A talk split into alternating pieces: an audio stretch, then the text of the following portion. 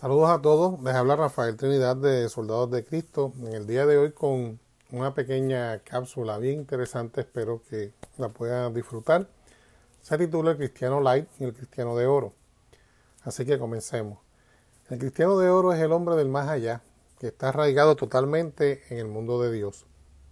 Primero, vamos a dar una breve descripción del hombre light, que se parece mucho a esos productos light que se han puesto de moda últimamente. Es un hombre bien informado pero de escasa educación humana. Su meta es la vida fácil y cómoda y sus operaciones son el dinero, el éxito, el bienestar y el placer y trata de lograrlo sin restricciones morales. Por otro lado, sus opiniones cambian permanentemente. Sus normas de conducta dependen de lo que esté de moda en ese momento. Es un sujeto superficial, frívolo y vacío. Es un hombre sin compromisos serios que vive única y exclusivamente para sí mismo. A mí no me extrañaría si estuviéramos contagiados de estas tendencias tan nefastas.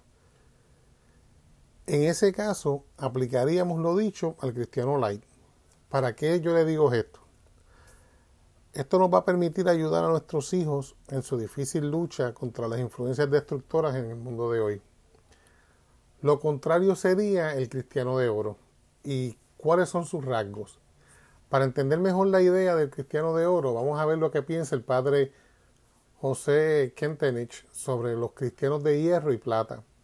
El cristiano de hierro trata de cumplir con sus deberes fundamentales, pero no tiene fuerza para el sacrificio y la renuncia.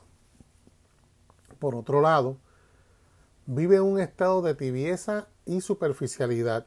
No le guía la razón, sino sus sentidos e instintos. Sus ojos tienen que ver de todo.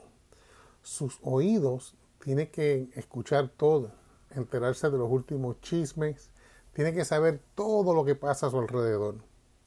Lucha por evitar el pecado grave, pero está en peligro permanente de caer ante las tentaciones del mundo, que son la carne y también los sentidos. Así que el cristiano de hierro es pariente muy cercano del hombre light cuyo ideal es el mínimo esfuerzo y la máxima comodidad. Y nos damos cuenta que no estamos tan ajenos de este tipo de personas. La imagen que lo caracteriza es el avestruz. Es el hombre tan apegado a la tierra que no puede elevarse ni volar hacia las alturas. El cristiano de plata es una persona activa, apostólica, espiritual y entregada. El cristiano de plata diferente a los otros, sí tiene fuerza de sacrificio y renuncia. Pero lo que le mueve en lo más íntimo son sus motivaciones naturales, como lo serían la ambición, la vanidad, el egoísmo, ese afán de ser reconocido y admirado. ¿Por qué? Porque su propio yo está todavía en el centro pienso que muchos de nosotros nos movemos todavía en este nivel del cristiano de plata. Nos cuesta dar ese último paso, aniquilar el egoísmo en nuestro corazón y en nuestras vidas. El hombre de plata está personificado en la gallina, que puede estar moviendo sus alas, tal vez levantarse un poco de la tierra, aspirar de vez en cuando a lo alto, pero tampoco se mantiene abajo también.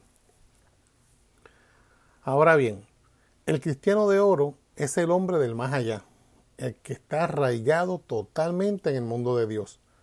Él ha entregado su entendimiento, su voluntad y su corazón enteramente a Dios. Su lema es de hacer solo lo que le agrada al Padre. Se ha olvidado de sí mismo y mira el mundo con los ojos de Dios. El cristiano de oro quiere que Dios sea el timón de su vida. Conoce un solo pensamiento, la voluntad de Dios.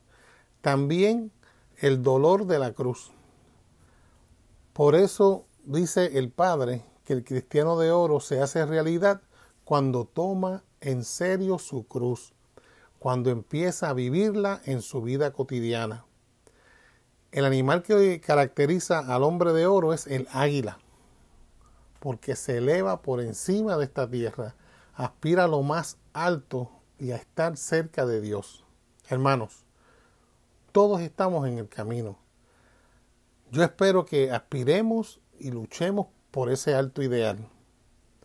Algún día algún día hemos de llegar a ser una comunidad de cristianos de oro. Y les voy a dejar tres preguntas para cerrar este, este tema. Hierro, plata y oro.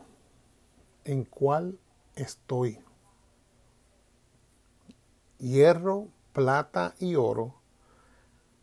¿En cuál estoy hoy mismo? ¿Me cuesta el sacrificio y la renuncia? Pregúntese, ¿me cuesta el sacrificio y la renuncia? Y ya para cerrar, ¿le daré a Dios el timón de mi vida? ¿Le daré a Dios el timón de mi vida? Analicen estas preguntas, reflexionen sobre ellas. Y yo espero que esto lo haya motivado a acercarse un poco más a Dios.